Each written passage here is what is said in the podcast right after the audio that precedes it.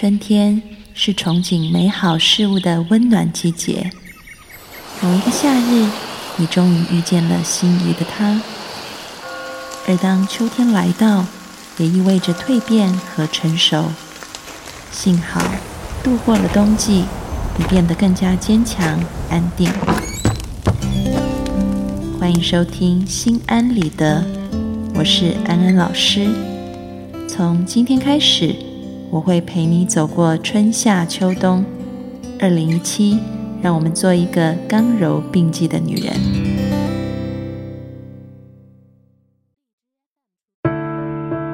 Hello，各位听众朋友，大家好，欢迎收听《心安理得》，我是安安老师。在我们身边，有些人非常害怕面对人群，甚至讨厌人群。只要面对人群，他们就会觉得害羞、不好意思。如果能在自己的房间里面待着，他们绝对不会到街上去走动，或者和人打交道。有些人则是害怕和异性相处，一看到异性就脸红心跳，紧张的说不出话来，甚至不管对方是不是自己喜欢的类型。很多人会觉得。这些人的性格应该是内向、害羞，不善与人交往。但事实上，他们可能患上了社交的恐惧症。特别在现今网络发达的世代当中，好像有越来越多人宁愿待在网络的世界当中，而不愿意走到日常生活当中去接触真实的人。你自己或者是你身边的朋友，有没有这样的情况呢？如果有的话，请你要听听今天这一集。欢迎进入今天的讨论。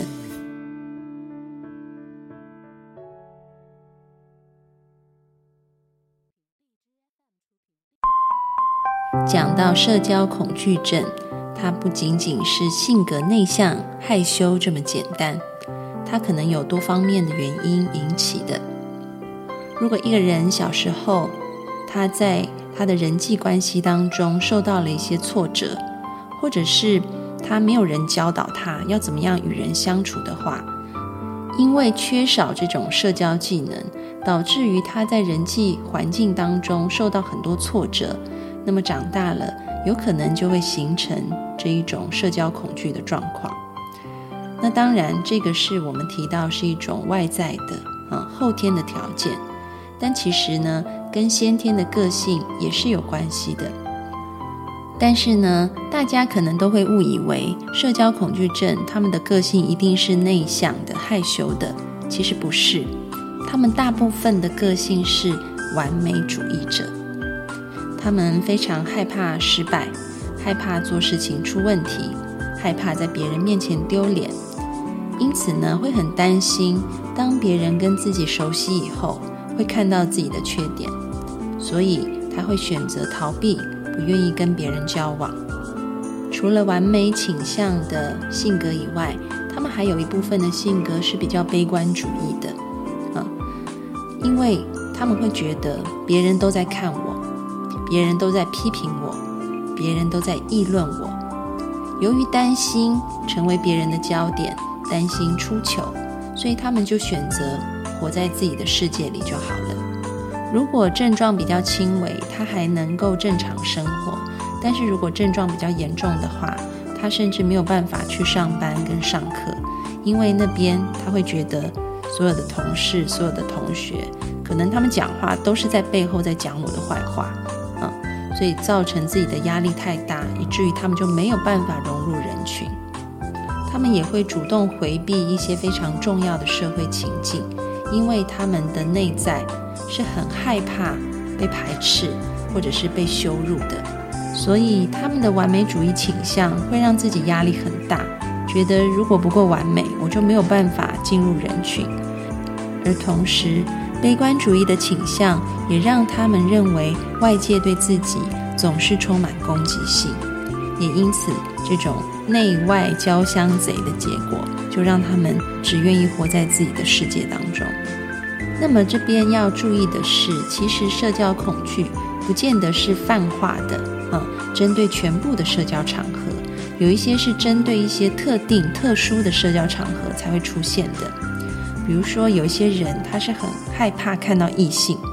他看到异性就会很紧张，说不出话来。现代社会有很多宅男宅女，在家里面待久了，出门碰到异性的时候就会有这种状况。那么更常见的是在某些特定的社交场合感到恐惧，比如说当众讲话。安安老师常常收到听众朋友的私信，问我说，他们在上班要报告的时候，或者是在领导前面要说话的时候，就会非常的紧张、发抖、冒冷汗啊，甚至浑身僵硬。那么已经准备了很充分的演讲，也因为太紧张，所以表现失常。如此一来，下一次又遇到类似的场合的时候，他又会用一种异常严格的标准来监督自己，导致自己更加的紧张。久而久之，发表演讲或者是参加这种比较多人的聚会，就成了非常痛苦的梦魇，而自信心就在一次一次的挫败当中消耗殆尽。如果你也被社交恐惧症给困扰，或者是你身旁的人有这样的状况，我们应该要怎么做？才可以帮到自己，也帮到别人呢。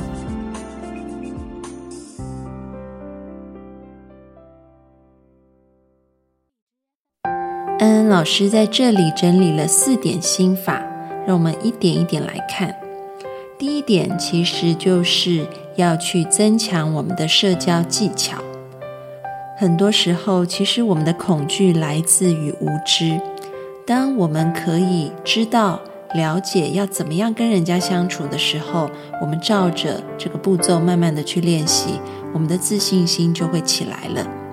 可能在小时候，父母或者是学校的老师并没有教导孩子怎么样去跟别人相处，怎么样进行一个合一的社交行为。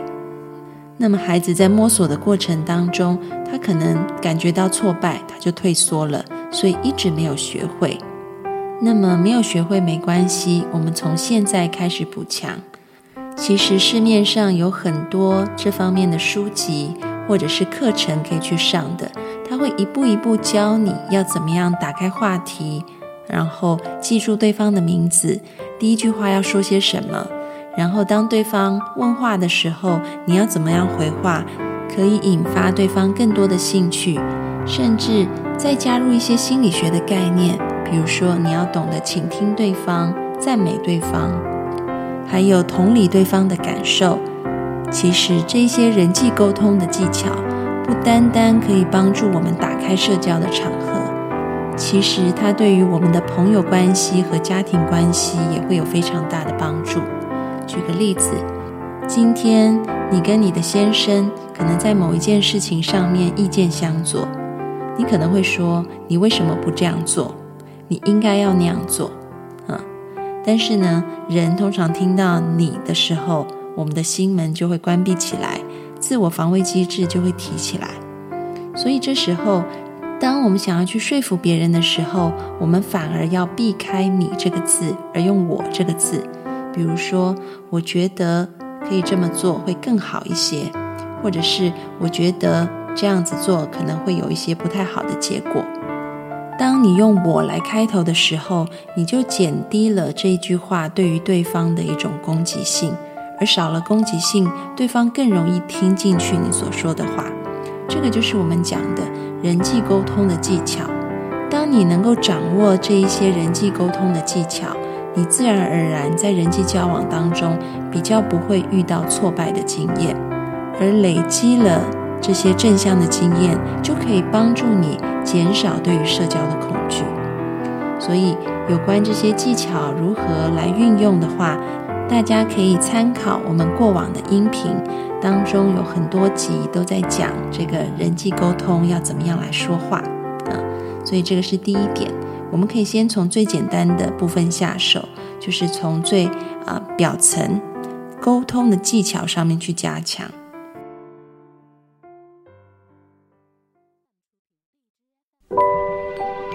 接下来呢，第二个心法，我们要走一个比较深一点的层次，也就是说，这个社交恐惧不单单只是来自于技巧的不足，而是来自于个性。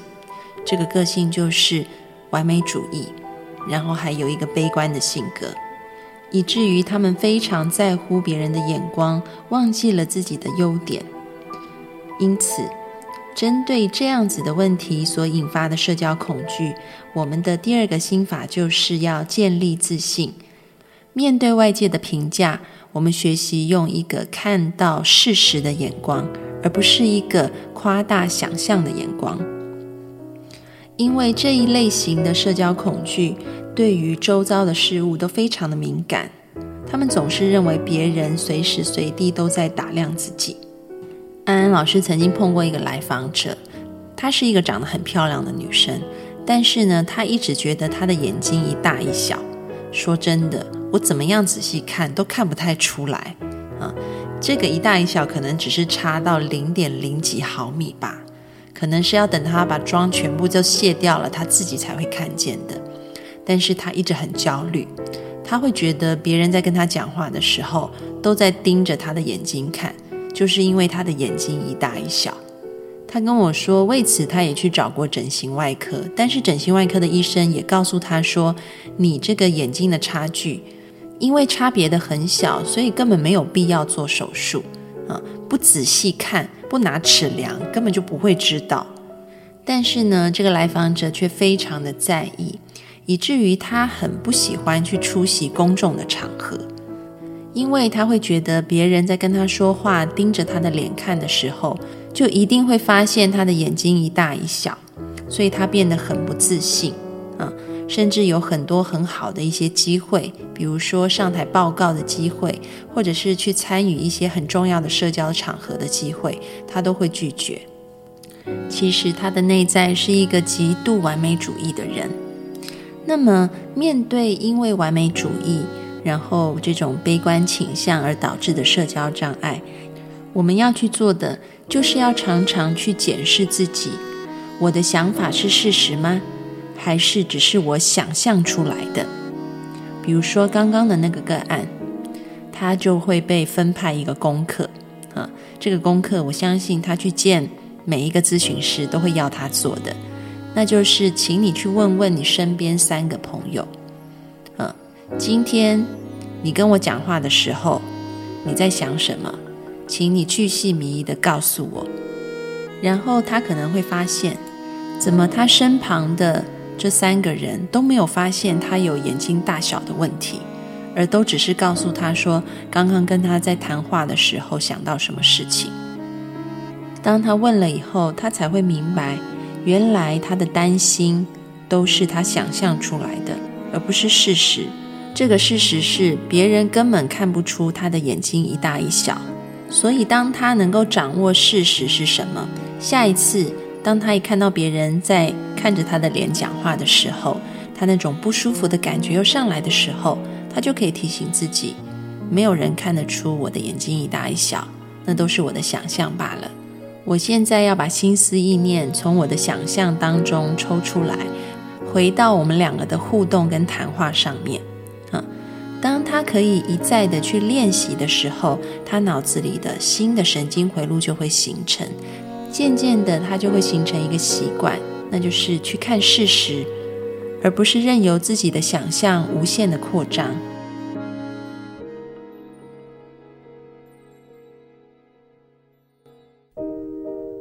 那么说到这里，可能听众朋友会有一个疑问：安安老师，你刚刚说我们要看事实。那如果事实真的是告诉你说这个人他做的不好，做的不对，那怎么办呢？安安老师要说，那你就要让子弹转弯。这个意思其实也就是我们要去修炼对事不对人。比如说，可能你上台演讲的时候下来以后，别人说我觉得你讲的很差，嗯，他是针对你讲的。但是呢，这时候你可以四两拨千斤，把它原本对准你的矛头拨到这个事情上去，让这个事情可以被做得更好。比如说，你可以反问他说：“谢谢你的意见，那我想知道你觉得在哪些部分啊做怎么样子的改进，你听起来会比较舒服？那他可能就会告诉你说，你的语速方面要怎么样子改进啊？还有你的语气方面怎么样改进？你的内容要做哪些补强等等？你就把他对你这个个人的攻击转成对于演讲这件事情的调整了。这一点对于因为完美主义而导致的社交障碍来说特别的重要。当你可以学习对事不对人的时候，你就有了扭转别人意见的能力。别人对你来说本来是一个有害的攻击，但是你就把它转化成一个对你有利的帮助。这一点很重要。接下来我们要看第三点心法。第三点心法讲的其实是针对这一些天生个性就比较害羞的人啊。那当自己的害羞出现的时候，我们会有一些干预的技巧。在这边，安安老师提供两种技巧。第一种就是放松的技巧。你发现自己开始很紧张了，你可以利用一些放松的方法。通常最常被推荐的就是紧绷以后再放松。你可以先试着让自己全身都紧绷起来啊！你可以握紧拳头，然后蹲下来，脚趾头弓起来啊！尽可能的让你全身都收紧在一个最紧绷的状态，持续四秒钟。然后之后呢，你就告诉自己放松啊，然后就突然一瞬间把这些紧绷的压力放掉。然后呢，放掉以后也是给自己四秒钟，这样的循环做两次，就是紧绷四秒钟，然后放松四秒钟，再一次紧绷四秒钟，然后放松四秒钟。嗯，当你做完这两个循环以后，你再去做本来那件会令你紧张的事情，你就会发现你的肌肉没有那么紧绷了。当我们的心里发现我们的身体没有那么紧绷的时候，这个心理的紧张度也会减低。啊，这是一种。另外一种干预方式呢，就是你可以试着先在脑中走一遍你待会要做的过程。比如说，安安老师以前就常用这个方法，像是我要演讲的时候，啊，我可能就会先到那个场地去，然后站在那个讲台上面。先模拟一下我待会儿要讲的东西啊，然后呢，模拟一下待会儿可能会出现的一些问题跟状况，这样子提前帮我去预做准备。因为很多的紧张其实是来自于不熟悉，还有遇到突发状况。如果我们可以提前让自己先熟悉，然后提前知道要怎么样应付一些突发状况的时候，我们自然而然这个紧张度也会降低。这个是第三点。